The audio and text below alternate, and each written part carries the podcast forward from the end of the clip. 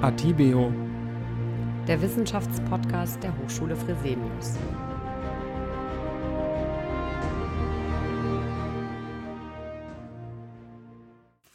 Ja, herzlich willkommen, liebe Zuhörerinnen und Zuhörer, zu einer neuen Folge des Wissenschaftspodcasts Atibio. Wir alle nutzen täglich Medien, sei es für private oder auch für berufliche Zwecke. Und auch Kinder surfen, chatten oder zocken auf ihren Smartphones, Tablets oder Computern. Und das häufig mehr als ihnen gut tut. Viele Eltern wissen, wie schwierig es sein kann, das richtige Maß für den Medienkonsum ihrer Kinder zu finden. Mein heutiger Gast ist Professor Dr. Birgit Spieß. Sie ist Professorin für Bildung und Digitalisierung an der Hochschule Fresenius. Und damit ist sie die richtige Ansprechpartnerin, um uns dabei zu unterstützen, wie wir unseren Kindern den richtigen Umgang mit Medien beibringen können. Herzlich willkommen, liebe Frau Spieß. Guten Tag, Frau Hahn, und vielen Dank für die Einladung. Zu Beginn unseres Podcasts haben wir immer die feste Rubrik Forsch R gefragt, in der wir unsere ExpertInnen von einer etwas persönlicheren Seite vorstellen möchten. Dafür stelle ich drei Fragen und bitte um drei kurze Antworten.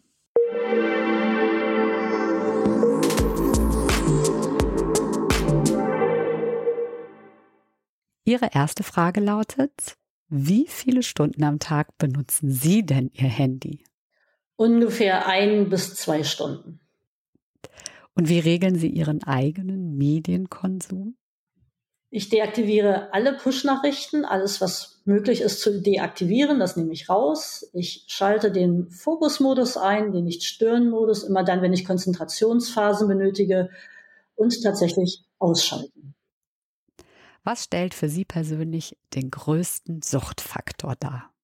Also für mich der Suchtfaktor ist die Neugierde. Also was passiert, was gibt es, muss ich irgendwas wissen, habe ich was verpasst?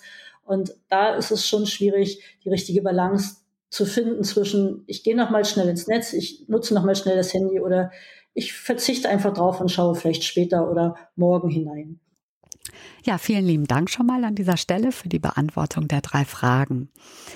Medien bestimmen unsere Lebenswirklichkeit und haben Einfluss auf uns und unsere Wahrnehmung. Das gilt nicht nur für Erwachsene, sondern eben auch für Kinder und Jugendliche. Welchen Einfluss üben Medien denn aus medienpsychologischer Perspektive konkret auf uns aus? Also positive wie negative? Also es gibt sehr, sehr viele Erkenntnisse inzwischen aus der medienpsychologischen Forschung. Wir wissen wirklich viel und es hat ja alles seine Schatten und seine Sonnenseiten. Also so wie Sie jetzt sagen, positive oder negative Auswirkungen. Und es ist mir auch wichtig, dass wir diese Frage auch so einordnen. Und Medien generell verändern immer unser Denken, Fühlen und Verhalten. Und sie geben uns Muster vor, wie wir über bestimmte Dinge denken können, uns äh, verhalten können oder auch, wie wir bestimmte Dinge emotional bewerten, also was wir fühlen sollen. Es ist erstmal nichts Negatives, sondern das ist einfach so, weil alles, was wir tun, aber auch alles, was wir nicht tun, verändert uns selbst in unserer Denken, in unserem Fühlen und Verhalten. Und Medien machen das eben ganz besonders. Und je häufiger ich sie nutze oder je stärker der Konsum ist, desto mehr Muster, Ideen für mögliche Handlungen bekomme ich natürlich. Ne? Also sozusagen dass ich Vorschläge bekomme, wie ich handeln kann, wie ich mich zu verhalten habe. Das ist so erstmal das eine. Ähm, aber Medien formen uns natürlich auch. Ähm, zum Beispiel unsere Erinnerung, also das, was in Wikipedia möglicherweise steht, ist der erste Anlaufpunkt und wird hingenommen als eine, als etwas, was existiert, was vorhanden ist. Äh, auch im Social Web, da habe ich die Timeline, habe die Fotos. Das, was dort abgebildet ist, ist dann das, was in der Erinnerung auch präsent bleibt. Und damit legen wir den Fokus auf bestimmte Dinge und Ereignisse, weil sie medial niedergeschrieben sind, also sich irgendwo finden, im Netz, im Handy, im Social Web, wie auch immer.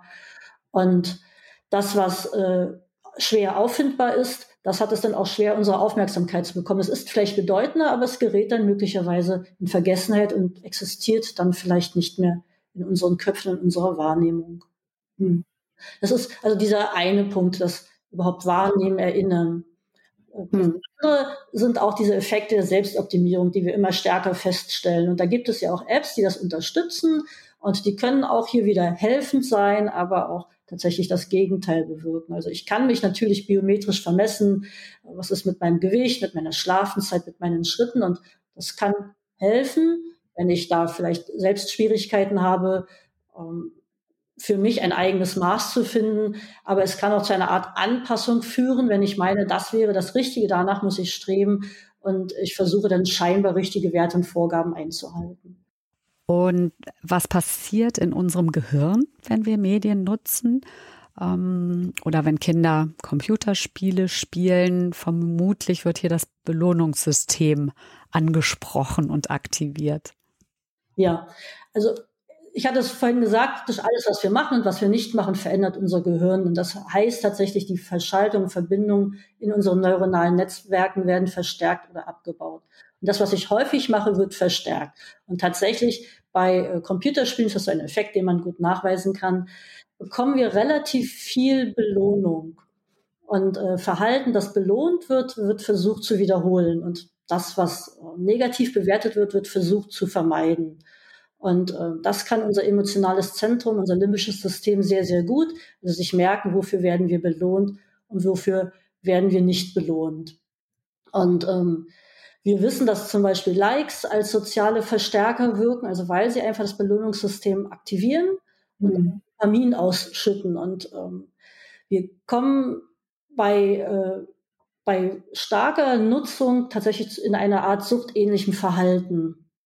Äh, und das sind Medienspiele, bei denen ich tatsächlich für mich selbst auch gar kein, äh, kein zeitliches Ende finde, wo ich den Konsum auch überhaupt gar nicht äh, im Blick habe, also nicht mehr selber steuern kann.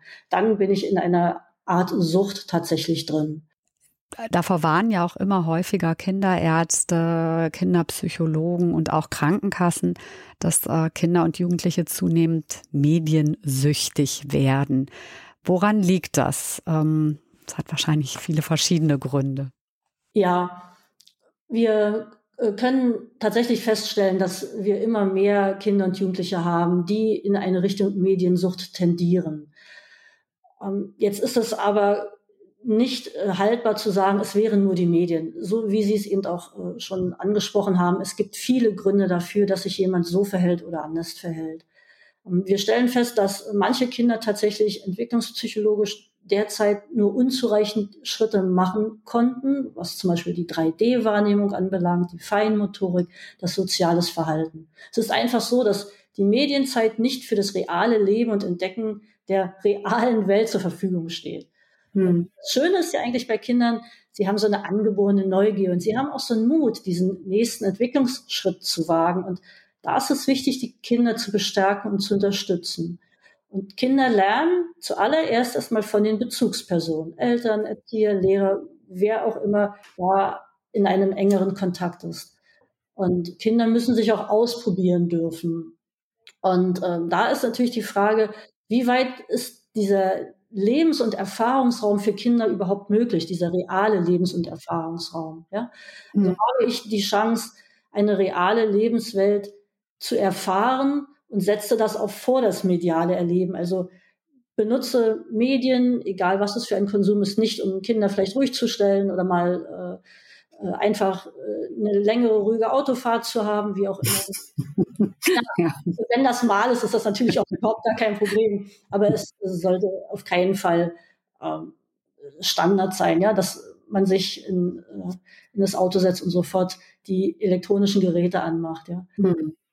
Ähm, also gesunder Medieneinsatz ist eigentlich alles das, was äh, uns äh, seelisch und körperlich hilft, im Gleichgewicht zu bleiben. Es ist eher einfach wichtig, da diese Balance zu finden. Und was uns hier stört und durcheinander bringt, das ist eben einfach nicht hilfreich. Ja? Mhm. Also wir in der Umwelt, also die soziale Umwelt, ne, unsere Aufgabe ist es einfach, Orientierung zu geben, Sinn zu geben und Vorleben. Kinder lernen ganz, ganz stark von den Menschen, mit denen sie zusammen sind. Und wie können Eltern erkennen, ob ihr Kind schon mediensüchtig ist oder noch nicht? Ja, also in einer ganz kurzen Antwort, wenn der Medienkonsum selbst nicht mehr reguliert werden kann. Also mediensüchtig sind ungefähr fünf Prozent der Kinder und Jugendlichen derzeit. Das schwankt äh, ein wenig. Äh, und die Merkmale sind wirklich, ich habe psychische Entzugserscheinungen. Und äh, das wird begleitet durch eine physische Unruhe, Nervosität. Ich bin unzufrieden, ich bin gereizt, ich bin aggressiv. Und es geht meistens auch damit einher, dass ähm, man negative Konsequenzen hat, vor allem im Leistungsbereich. Also mhm. Leistungen in der Schule sinken womöglich ab. Ich ziehe mich in sozialen Beziehungen zurück. Ähm, all das können Anzeichen sein. Mhm. Also man kann auch einfach sagen, wenn ich zum Beispiel dem Kind erlaube, du kannst eine Stunde am Computer spielen und das Kind stellt sich vielleicht selbstständig äh, den Timer oder hat irgendwie einen Wecker daneben, schafft das Kind das, das Spiel selbstständig zu beenden. Mhm. Also auch wirklich da ähm, die volle Kontrolle über das, was es tut. Ähm, wie ist das? Sucht man nach der Beendigung eines Computerspiels gleich wieder eine mediale Herausforderung? Mhm. Oder hm. macht man auch andere Dinge? Also mhm. wo kriegt man da so eine Balance? Ja, die einfache Sache ist wirklich zu sagen, wir probieren mal ein, zwei, drei, mehrere Tage wirklich ohne Medien auszukommen, ähm, am Wochenende im Urlaub und wenn das klappt, glaube ich, dann ist das auch alles in Ordnung. Und was sollten Eltern denn tun, wenn ihr Kind die genannten Kriterien erfüllt? Also wenn sie vermuten, dass ihr Kind mediensüchtig sein könnte. Ja, wir müssen uns auf die Suche nach den Ursachen machen, also überlegen, mhm. welche Probleme dahinter stecken können. Ja? Mhm. Ähm, Mediennutzung, also starke Mediennutzung, kann eine Art Flucht sein. Es kann auch äh, die Suche nach Belohnung sein, weil gerade Computerspiele machen das richtig gut. Ähm, erstmal sind die 24-7 verfügbar. Es gibt ganz klare Regeln und Grenzen. Ähm, ich weiß, was ich tun muss, um das nächste Level zu erreichen. Ähm, ich kann mir bestimmte Dinge dazu kaufen oder buchen, äh, um Fähigkeiten zu bekommen, die ich sonst vielleicht nicht hätte. Also ein Computerspiel bedient ganz, ganz viel, was wir möglicherweise im realen Leben vermissen oder eben einfach nicht bekommen. Kann auch sein, dass ich äh, mich sehr selbstwirksam erlebe, was wirklich so ist im Computerspiel, denn ich schaffe ja was, ich kann etwas bewirken. Mhm. Man muss wirklich schauen, wie, wie, wie ist die, der Alltag eines Kindes? Kann es sich selbstwirksam erleben? Also erlebt es, dass es selbst etwas bewirken kann, woraus man am Ende ja auch einen Selbstwert, ein Selbstbewusstsein äh, ziehen kann. Wie ist es mit der Aufmerksamkeit? Bekommt das Kind von den Bezugspersonen genügend Aufmerksamkeit, so die, die es braucht, um gesund mal, aufzuwachsen oder neue Herausforderungen anzunehmen. Ja, ist es vielleicht einsam? Mhm. Ganzen Regeln. Am einfachsten kommt man vielleicht auch ran, wenn man sich gemeinsam darauf einigt, zu sagen, führe doch mal ein Handy-Tagebuch oder ein Medientagebuch. Ähm, überlege doch mal, was könnte der äh, ein, ein sinnvoller Umgang sein, auch von der Zeit her. Gibt es Alternativen? Was könnte ich stattdessen machen? Und wenn man hier erstmal überhaupt gar nicht weiterkommt, dann ist es wirklich sinnvoll, Beratungsstellen aufzusuchen. Die gibt es. Aus eigener Erfahrung kann ich sagen, dass ähm, es da ganz unterschiedliche Eltern gibt. Es gibt einmal diejenigen, die ihren Kindern den Gebrauch von Medien nahezu komplett verbieten. Dann gibt es die, die sich bemühen, den Konsum zu reglementieren und andere wiederum überlassen die Entscheidung komplett ihren Kindern. Welche Tipps können Sie Eltern mit auf den Weg geben? Wie sollten sie sich am besten verhalten? Wir können sagen, ähm, so viel Medien wie nötig und nicht so viel wie möglich. Also so viel wie nötig heißt, was brauche ich, um auch zu lernen, mit Medien sinnvoll umzugehen. Dazu gehört auch ein reflektierter Umgang. Also reflektiert heißt, was tue ich da eigentlich? Was macht das mit mir? Welchen Einfluss hat das auf mich? Und je kleiner Kinder sind, desto stärker brauchen sie Regeln und Grenzen. Einfach um an diesen, um für, um mit Regeln und Grenzen eine Orientierung zu haben und an diesen Regeln und Grenzen auch zu wachsen. Je älter sie sind, desto weiter kann ich dieses Korsett von Regeln und Grenzen natürlich aufmachen, aber auch erst dann, wenn Kinder gelernt haben, damit umzugehen. Und ich nehme gern das Beispiel im Straßenverkehr. Wir geben uns so viel Mühe, Kinder gut durch den Straßenverkehr zu bringen. Äh, wenn sie klein sind, müssen sie an der Hand gehen, sie müssen stehen bleiben, sie müssen nach rechts und links schauen. Wenn sie älter werden, dann können sie schon mal eine kleine Strecke alleine gehen. Aber auch da kontrollieren wir, funktioniert das denn? Wenn sie noch älter sind, dann lernen sie vielleicht mit Bus und S-Bahn oder Fahrrad zu fahren. Und dann gibt es den Führerschein, erst den Fahrradführerschein, nachher den Autoführerschein. Wir machen ganz, ganz viel. Und ähm, ich verstehe es tatsächlich nicht, warum wir uns nicht ähnlich viel Mühe geben beim Umgang mit Medien, weil genau das brauchen wir. Also wenn Kinder klein sind, sehr, sehr viel äh, schauen, was ist nötig, was ist möglich, also Regeln und Grenzen setzen. Und wenn sie älter sind, Wenn es funktioniert, wenn die Kinder selbstständig äh, ihren Konsum regulieren können, dann kann man die Grenzen größer machen. Mhm. Ich halte wenig davon, das den Kindern vollständig selbst zu überlassen, ähm, gerade wenn sie jünger sind, weil sie wirklich noch nicht wissen, was das mit ihnen macht, welche Auswirkungen das hat. Hm. Wir würden auch nicht auf die Idee kommen, ein Kind, ein kleines Kind an eine vollbefahrene Straße zu stellen, zu sagen, such mal rüberzukommen, ne? wenn es ja. genau. einen neuen Versuch, ja. Hm, hm. Also Medien sollten sinnvoll in den Lebensalltag integriert werden und das ist immer abhängig vom Entwicklungsstand des Kindes. Wenn sie sehr klein sind, sollte man auf Bildschirmmedien erstmal verzichten, also unter drei Jahren. Und dann kann man Stück für Stück schauen und die Mediennutzung begleiten. Ich finde es auch, ist aber meine persönliche Sicht, nicht wirklich hilfreich, komplett zu verbieten. Denn unsere Medien, denn Medien sind natürlich Teil unseres Lebensalltags, Berufsalltages, in der Schule auch nachher, ja. Und ich muss lernen, damit umzugehen. Und das mhm. kann auch lernen. Und da kann man auch auf ein gemeinsames Aushandeln gehen. Kann es sein, dass man sagt, okay, im Moment scheint es mir sinnvoll, du kannst vielleicht eine Stunde am Tag damit umgehen. Vielleicht kannst du auch ähm, diese Stunden sammeln und am Wochenende dann fünf Stunden am Rechner sein, wäre auch in Ordnung.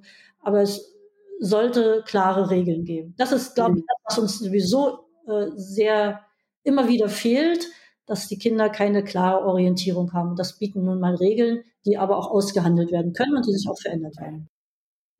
Jetzt haben wir ja viel über die negativen Auswirkungen gesprochen. Gibt es denn auch positive? Also zum Beispiel Fertigkeiten, die erst durch die Nutzung von Medien entstehen können? Ähm, Medien werden ja häufig in Zusammenhang gesetzt mit äh, aggressivem Verhalten. Also wenn ich viel Medienkonsum nutze oder viel Medien nutze, dann äh, ist das Verhalten tatsächlich aggressiv. Das lässt sich so erstmal gar nicht sagen. Man kann nämlich genau das Gegenteil feststellen. Bestimmte Medienangebote unterstützen zum Beispiel das prosoziale Verhalten. Wie ich am Anfang gesagt habe, Medien bieten uns Muster, wie wir denken, äh, können, wie wir uns verhalten können. So kann ich durchaus auch zum Beispiel in Medien zeigen oder das auch erlernen, wie ich mich prosozial verhalte, also im Sinne mit anderen umzugehen oder vielleicht auch etwas für andere zu tun oder auch im Sinne einer Gesellschaft. Also Medien haben natürlich auch viele Möglichkeiten, äh, unterstützend zu wirken.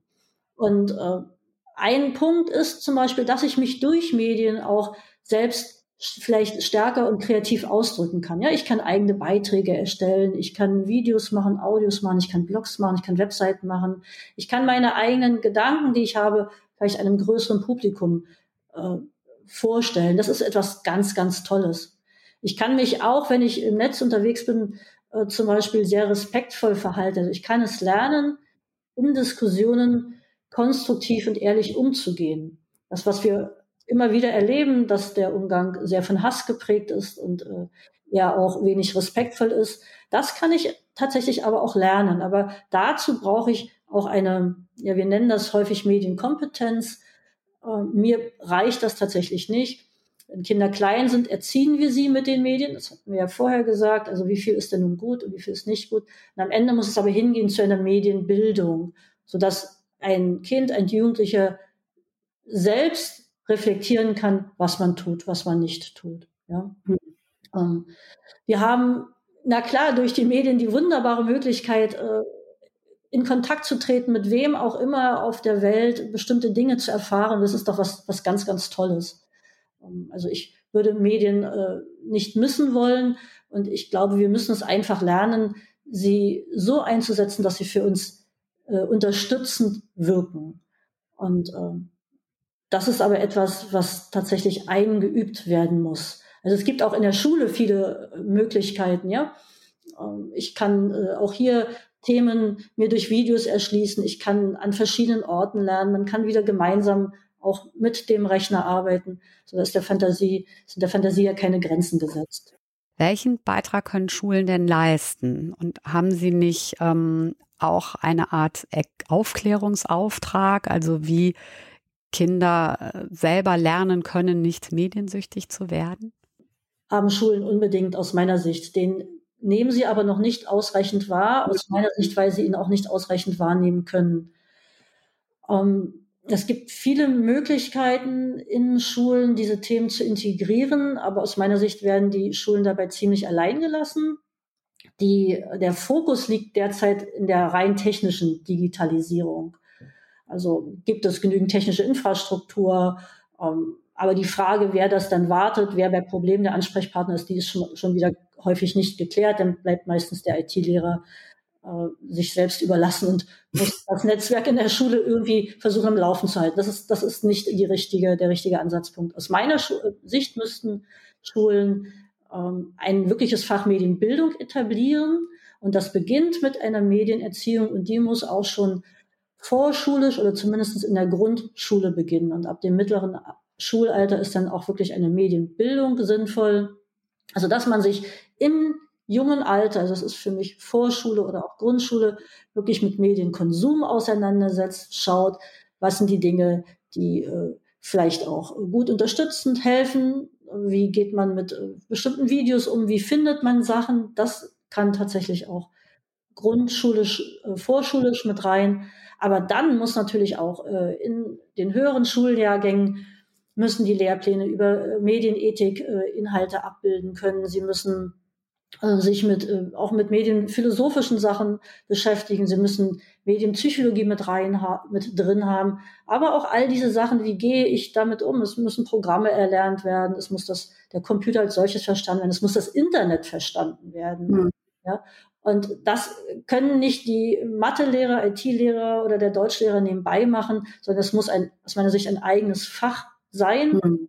Und ich denke, das ist meine persönliche Sicht, dass wir die Wirkung von Medien dramatisch unterschätzen und es bisher versäumt haben, das in den Schullehrplan ganz strukturiert, also ganz grundständig mit einzubringen, so wie wir äh, Mathe als wichtige Kompetenz erachten, das Schreiben und das Lesen, so muss auch diese Medienbildung einen festen Platz haben.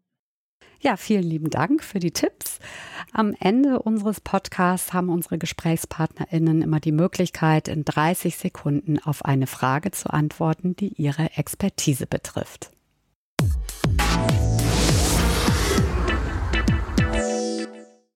Ihre Frage lautet, wie viel Medienkonsum ist für Kinder gut?